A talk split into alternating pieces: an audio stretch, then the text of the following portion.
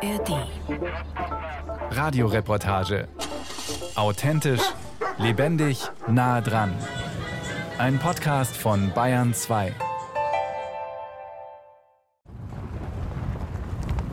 In einem Jeep folgen wir auf einem Forstweg dem Lauf des Arzbachs, ein unscheinbarer Bergbach westlich von Lenggries in den bayerischen Voralpen. 13 Kilometer zieht sich das Gerinne von seiner Mündung in die Isar den Berg hinauf. Helmut Henkel ist als Flussmeister für die Schutzbauten verantwortlich. Wir haben jetzt einen Blick auf Bauwerke, die haben wir erst vor ein paar Jahren gebaut. Das sind Sperren aus Stein und Beton. Das sind Konsolidierungssperren, das heißt, die halten die Sohle ziemlich stabil. Die rampenartigen Querbauwerke sollen verhindern, dass sich der Bach bei Hochwasser tief in den Untergrund frisst. Franziska Marten, die uns bei dieser Ortsbesichtigung begleitet, leitet die Planungen der Wildbachverbauung in der Gegend. Also dann würden halt die Hänge hinterherrutschen, nachrutschen und wir hätten unten im Talbereich mehr Geschiebe und dadurch würde sich die Hochwassergefahr verstärken. Gleichzeitig würden die Hänge nachrutschen, die Wälder würden reinrutschen. Das sind Prozesse, die mir im Zuge der Besiedlung und der Waldnutzung einfach so nicht mehr vereinbar ist mit der jetzigen Lebensweise. Denn unten, wo der Bach aus den Bergen in die Ebene tritt, stehen die Häuser des Ortsteils Arzbach. Was viele nicht wissen, ist, wie ausgeklügelt und aufwendig ein Wildbach wie der Arzbach deswegen bis hoch hinauf verbaut ist. Also die Zubringung ist schwierig, dass man überhaupt an den Bach hinkommt, weil wir meistens in steilem, unwegsamem Gelände sind und da Material, Steine, Holz, Maschinen hinzubringen einfach immer ein ganz großes Problem ist und man sich deswegen schon einmal genau überlegt, welche Bauwerke errichte ich, erhalte ich, ist es sinnvoll, ist es nicht sinnvoll auch von der Wirtschaftlichkeit. Also es ist wirklich immer eine Herausforderung. Der Forstweg, auf dem wir unterwegs sind, wird immer abenteuerlicher. Ausgeschwemmt, Felsbrocken liegen rum. Nicht mit dem Fahrer sprechen. Ich muss mich konzentrieren, da haben Sie recht, ja.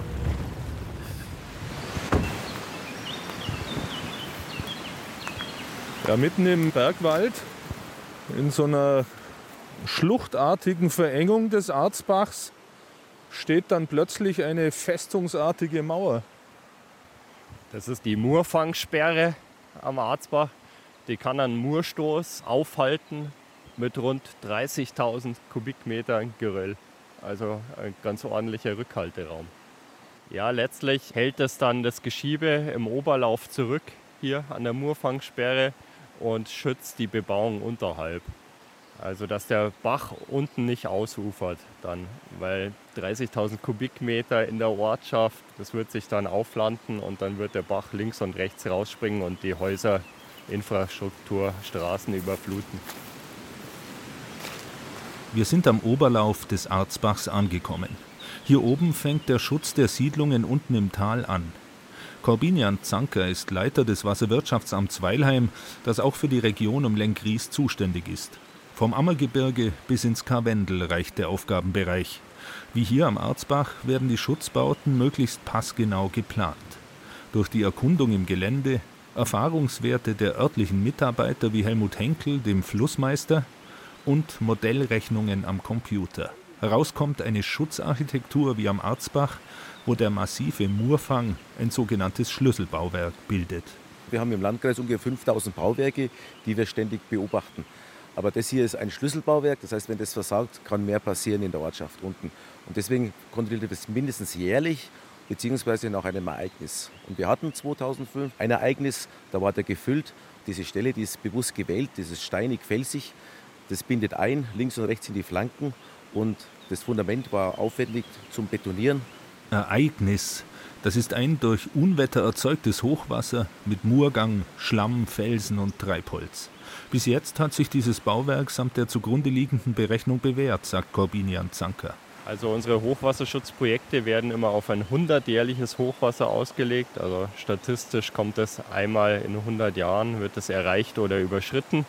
Und wir packen obendrauf noch einen Klimaänderungszuschlag von 15 Prozent weil die Ereignisse, wir merken es selber die letzten Jahre, die werden immer intensiver. Also gerade in den steilen kleinen Einzugsgebieten, in den Wildbächen, da schlägt der Klimawandel richtig ein. Im Gebirge tritt die neue Dynamik der Naturgefahren noch einmal spürbarer auf. Michael Krautplatter, Geologieprofessor an der Technischen Universität München, ist einer der führenden Spezialisten für Phänomene wie Schlammlawinen, Muren und Hangbewegungen. Einer der Forschungsplätze befindet sich im Ammergebirge im Gebiet des Plansees. Hier fallen selbst Laien, die auf der kleinen Uferstraße am See unterwegs sind, die großen Geröllströme und tief eingeschnittenen Rinnen in den Bergflanken auf. Mit Bohrungen dringt der Forscher tief in die Vergangenheit des Berges vor. Phasen der Ruhe kann er ebenso ablesen wie Ereignisse wie Rutschungen oder Felsstürze. Die Tendenz ist bemerkenswert. Murgänge sind unglaublich häufiger geworden. Also wir gehen davon aus, dass es sechs bis sieben Mal mehr Murgänge gibt, als es in den letzten 4000 Jahren üblich war. Das sind die Bohrungen aus dem Plansee. Und wir sehen auch, dass die viel erosiver werden. Also dass Bäche, die normal eigentlich so ein Meter tief eingetieft waren, in einzelnen Ereignissen sich fünf Meter eintiefen, sieben Meter breit sind. Da liegen bis zu 100 Bäume drin. Muren, die mehrere hundert Lastwagenladungen Geröll, Schlamm und Holz zu Tal befördern, sind keine Seltenheit mehr. Ganze Berggipfel stürzen ein, wie kürzlich am Fluchthorn in der Silfretta. Entscheidender Auslöser sind die Unwetterereignisse, die durch den Klimawandel öfter auftreten und stärker werden. Dieser Trend lässt sich unmittelbar in der Murenaktivität ablesen, erklärt Michael Krautblatter und meint, Meiner Ansicht nach müssen wir systematisch in Bayern gucken, welche murfähigen Gerinne haben wir. Und zwar auch die, die noch nicht angesprungen sind, weil wir hatten jetzt viele Fälle, wo eigentlich bisher unauffällige Gerinne plötzlich große Mengen geliefert haben. Wir versuchen hier an der Uni die Techniken zu entwickeln, dass wir ungefähr vorhersagen können, wie weit geht es, wie hoch kommt es, welche Impactenergie hat es auch. Die Impactenergie ist zu sagen, geht die Brücke kaputt oder nicht. Es wäre eigentlich unsere Vorstellung, dass vielleicht für die bayerischen 200 bis 300 Gerinne mal machen zu können, um zu sehen, wo sind die größten Gefahren, dass man nicht im Nachhinein aufräumt, sondern dass man im Vorhinein wirklich vorbereitet ist und sagt, was kann man an den Stellen tun, damit die Bevölkerung geschützt ist. Bergbäche haben oft ein von unten kaum wahrnehmbares Einzugsgebiet und können in kurzer Zeit enorme Mengen Schwemmmaterial zu einem gewaltigen Strom bündeln, der das Tal überschwemmt. Erst in den vergangenen Jahren hat der Forscher das Instrumentarium verfeinert, um die Dynamik von Murgängen in ihrer Komplexität zu erfassen. Also wir haben eigentlich vor sechs, sieben Jahren mit Murgängen hier angefangen. Das waren Einzelereignisse in Bayern. Und wir sehen jetzt in den letzten ein, zwei Jahren, dass wir eigentlich flächendeckend mit hyperkonzentrierten Strömen, mit Murgängen zu tun haben. Wir haben das Ereignis in der Höllentalklamm, bei dem wir immer noch am Aufarbeiten sind. Es gibt die Ereignisse im Bereich vom Königssee, es gibt die Bereiche in Oberstdorf, wo das ist, es gibt im Raum Garmisch-Partenkirchen einzelne Moorgänge.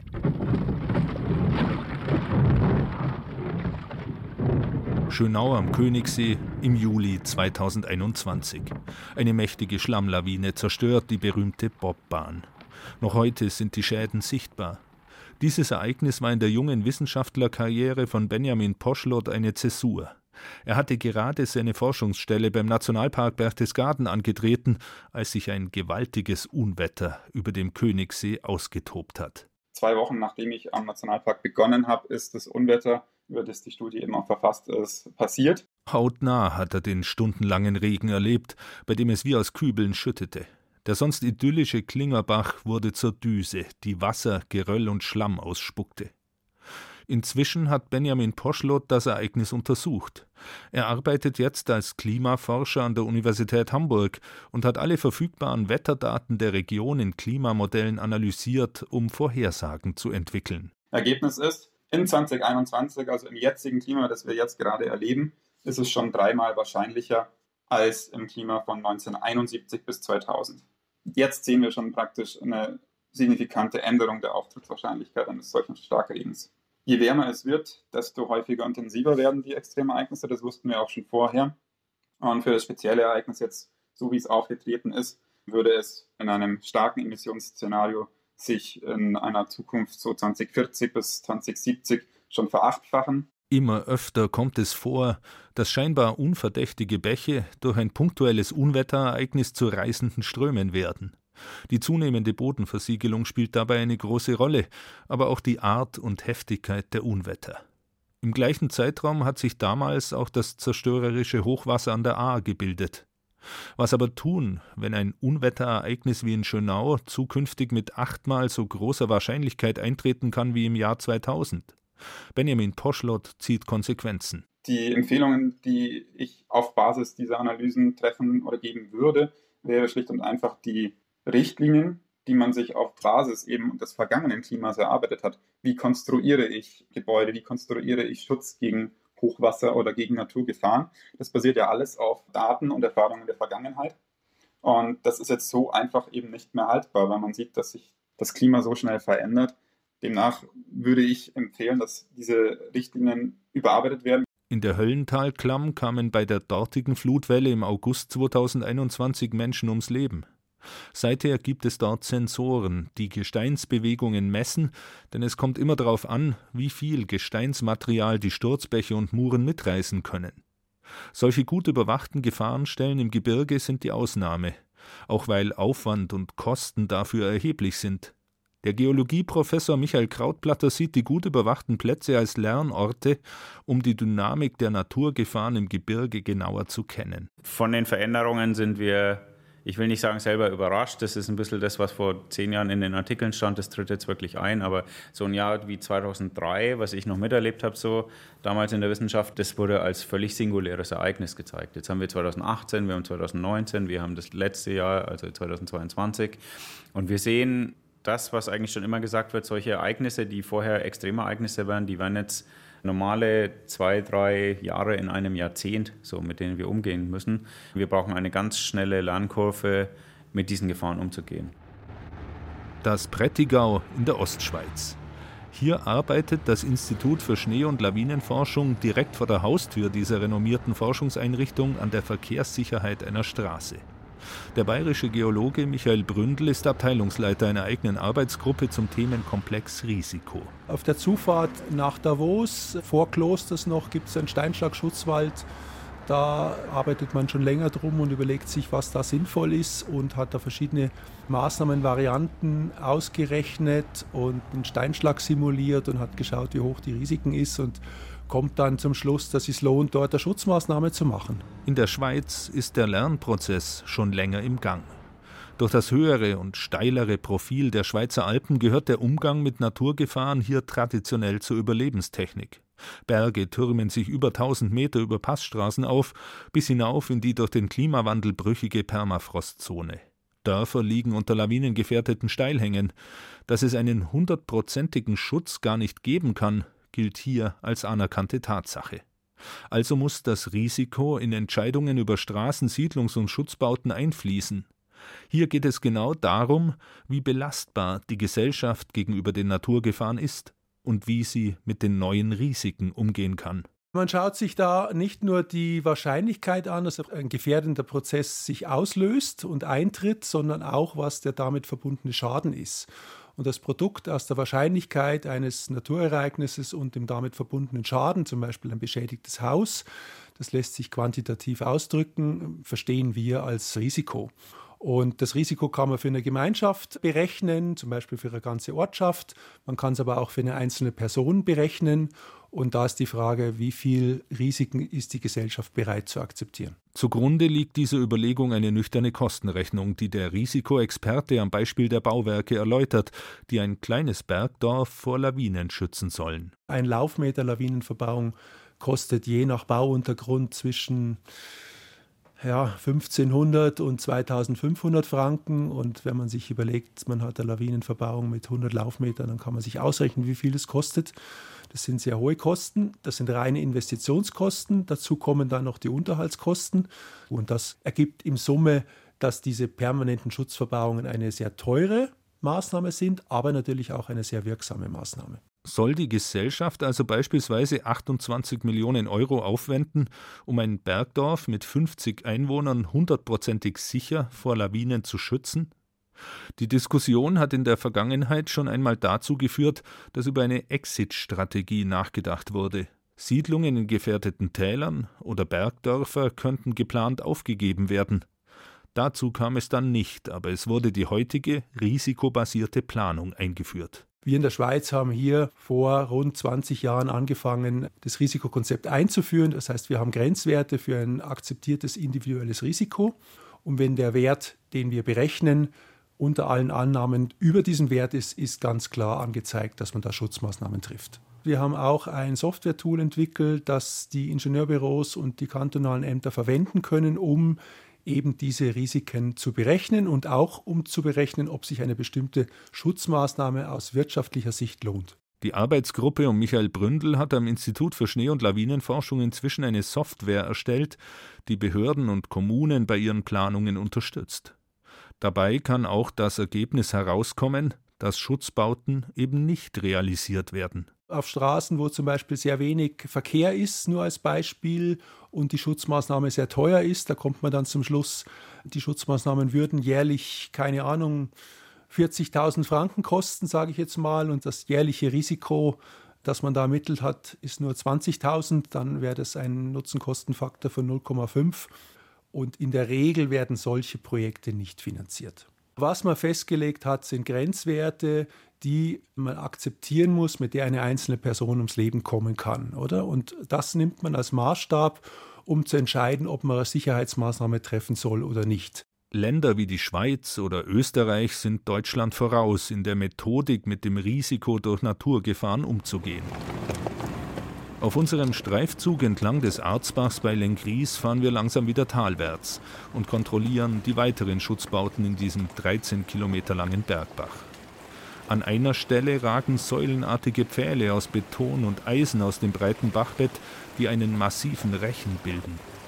Dieser Wildholzrückhalt soll Baumstämme aufhalten, die bei einem heftigen Unwetter weiter unten das Bachbett blockieren und Überschwemmungen auslösen könnten.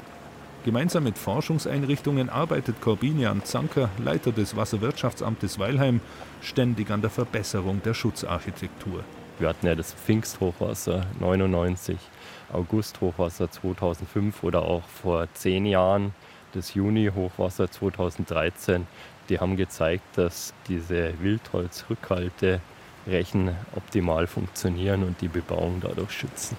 Mehrere Millionen Euro stecken in den Schutzbauten allein entlang des Arzbachs, damit sich die Bewohner unten im Isartal sicher fühlen können. Der gleichnamige Ortsteil von Lengries besteht aus Bauernhöfen und hübschen Häusern mit blumengeschmückten Holzbalkonen. Die technische Aufrüstung des Schutzes ist auch eine Konsequenz der Siedlungsentwicklung. Die Ereignisse werden immer intensiver durch den Klimawandel getrieben. Und auf der anderen Seite sind im Schutz der Verbauung im Laufe der Jahrzehnte halt die Siedlungen unten erst entstanden und das Schadenspotenzial nimmt natürlich immer mehr und mehr zu, auch die Infrastruktur, die Werte. Heute werden zum Beispiel die Keller ganz anders genutzt als früher. Das sind ganz andere Sachwerte, die in den Siedlungen sind. Schon jetzt ist der Hochwasserschutz einer der großen Ausgabenposten im Staatshaushalt. Die Verbauungen selbst an eher kleinen Gebirgsbächen sind stellenweise enorm. Seit Einführung des neuen Hochwasserschutzprogramms vor rund 20 Jahren hat allein der Freistaat Bayern rund 3,5 Milliarden Euro investiert. Kann der Mensch mit immer aufwendigeren Schutzmaßnahmen die gegenwärtige Entwicklung dauerhaft auffangen? Und wie wird es weitergehen? Die Gelder sind natürlich begrenzt bayernweit investieren wir ungefähr 35 Millionen Euro pro Jahr in den Hochwasserschutz an den Wildbächen. Und wir gehen so vor, dass wir natürlich zum einen mal schauen, dass wir die bestehenden Schutzbauwerke erhalten, sanieren. Da ist natürlich hoher Bedarf, weil die zum Teil 100 Jahre alt sind. Und dann schauen wir, wo sind natürlich die gefährdenden Bereiche, wo sind Schwachstellen und wo kann ich mit möglichst wenig Geld möglichst viel Bebauung, Infrastruktur schützen. Das heißt, wir haben da eine Art Priorisierung intern auch. Jeder Schutz hat seine Grenzen und es wäre auch unwirtschaftlich, vor dem größtmöglichen Ereignis zu schützen, weil dann müsste man unsere Ortschaften im Prinzip äh, einmauern, einbetonieren. Die Folge? Ja, ein Restrisiko gibt es am Wildbach immer. Also es gibt immer ein extremeres Ereignis, was im Prinzip den Bemessungsabfluss von unseren Schutzbauwerken überschreitet. Also ich rate jedem zusätzlich noch eine Elementarschadensversicherung abzuschließen. Wir berechnen auch alle Bereiche für ein extremes Hochwasser. Das ist dann tausendjährliches Hochwasser, um einfach darzustellen, auch für den Katastrophenschutz, was kann im Fall des Falles passieren, dass man sich da einfach darauf vorbereiten kann. Ein zusätzlicher Unsicherheitsfaktor ist die Dynamik des Klimawandels. Der Münchner Geograf Matthias Garschagen hat an den IPCC-Berichten des Weltklimarats mitgearbeitet.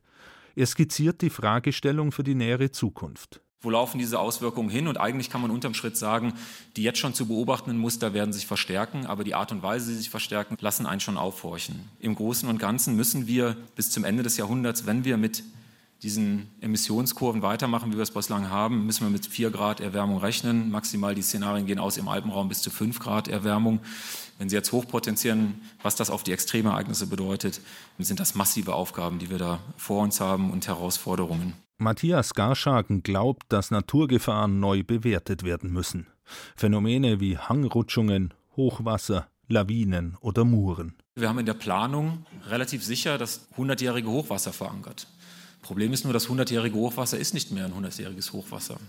Wir brauchen eine Neubewertung von Gefahrenzonen. Und wenn Sie sich anschauen, zum Beispiel für Garmisch, sehr viel investiert in Hochwasserschutz, sehr erfolgreich. Trotzdem kommen da massive Herausforderungen auf uns zu, wenn wir uns zukünftige 100-jährige Hochwasser angucken oder die extremen Hochwasser, die, wie das Ahrtal gezeigt hat, gar nicht mehr so extrem sind. Höhere Temperaturen, starke Temperaturwechsel, stärkere Niederschläge, größere Niederschlagsintensitäten. Der Trend ist klar. Es hängt auch davon ab, ob die Klimaerwärmung auf zusätzliche zwei oder vier Grad zuläuft, je nachdem, wie gut oder schlecht die Klimaschutzmaßnahmen wirken werden. Wie schlecht die Klimaschutzmaßnahmen bisher wirken, zeigt sich nirgends besser als im Hochgebirge. Wir sind mit dem Deutschen Alpenverein im Gebiet des ehemaligen Gurgler Ferners im Ötztal unterwegs. Im Juni 2023 zeigen sich die kümmerlichen Reste der Gletscher unter den 3000ern. Dort, wo vor wenigen Jahren noch der Gletscher war, liegt jetzt überall der nackte Fels. Einer der beliebten Alpenübergänge führt hier zum Ramolhaus. Wo der Weg einst flach über den Gletscher führte, klafft jetzt eine 100 Meter tiefe unzugängliche Schlucht. 2016 wurde sie mit einer 600.000 Euro teuren Hängebrücke überspannt. Für Tobias Hipp, Geologe des Deutschen Alpenvereins, stellt sich an diesem Beispiel die Grundfrage. Zunahme von Naturgefahren, sei es Moorgänge, die jetzt in diese typischen Moorgangsbahnen einfach viel weiter runterkommen, Wege beschädigen, also Zonen, die viel häufiger jetzt Naturgefahren haben, frequentierter sind, die Gefahren zunehmen. Und wir da uns natürlich die Frage stellen, ob es technische Sicherungsmaßnahmen braucht oder ob wir als Bergsportler einfach mit einem erhöhten Risiko umgehen lernen müssen, vielleicht eine andere Tourenplanung einschlagen müssen. Im Naturraum Gebirge stellt sich die Frage noch einmal anders dar. Hier gehört das natürliche Risiko zu den objektiven Bedingungen. Bergsportler müssen damit rechnen. Auch der Alpenverein aber entwickelt Methoden, um kalkuliert damit umzugehen. Wie häufig ist diese Gefahr? Ist es ein Stein alle Woche mal und es ist ein gering frequentierter Wanderweg? Dann ist das Risiko sehr gering. Aber ist es jetzt zum Beispiel der E5, hohe frequentierter Wanderweg, extrem viele Leute unterwegs und dann gekoppelt mit einer hohen Frequenz an Steinschlag oder an Gefahr, dann wäre das natürlich ein Beispiel, wo man sagt, da ist das Risiko einfach sehr hoch und da müsste man sich überlegen, was man damit tut. Ein Berg, der die Forschung besonders interessiert, ist die elegante Felspyramide des Piz Cengalo im Bergell in der Schweiz. 2011 und dann wieder 2017 gab es gewaltige Felsstürze. Im August 2017 kamen acht Menschen ums Leben.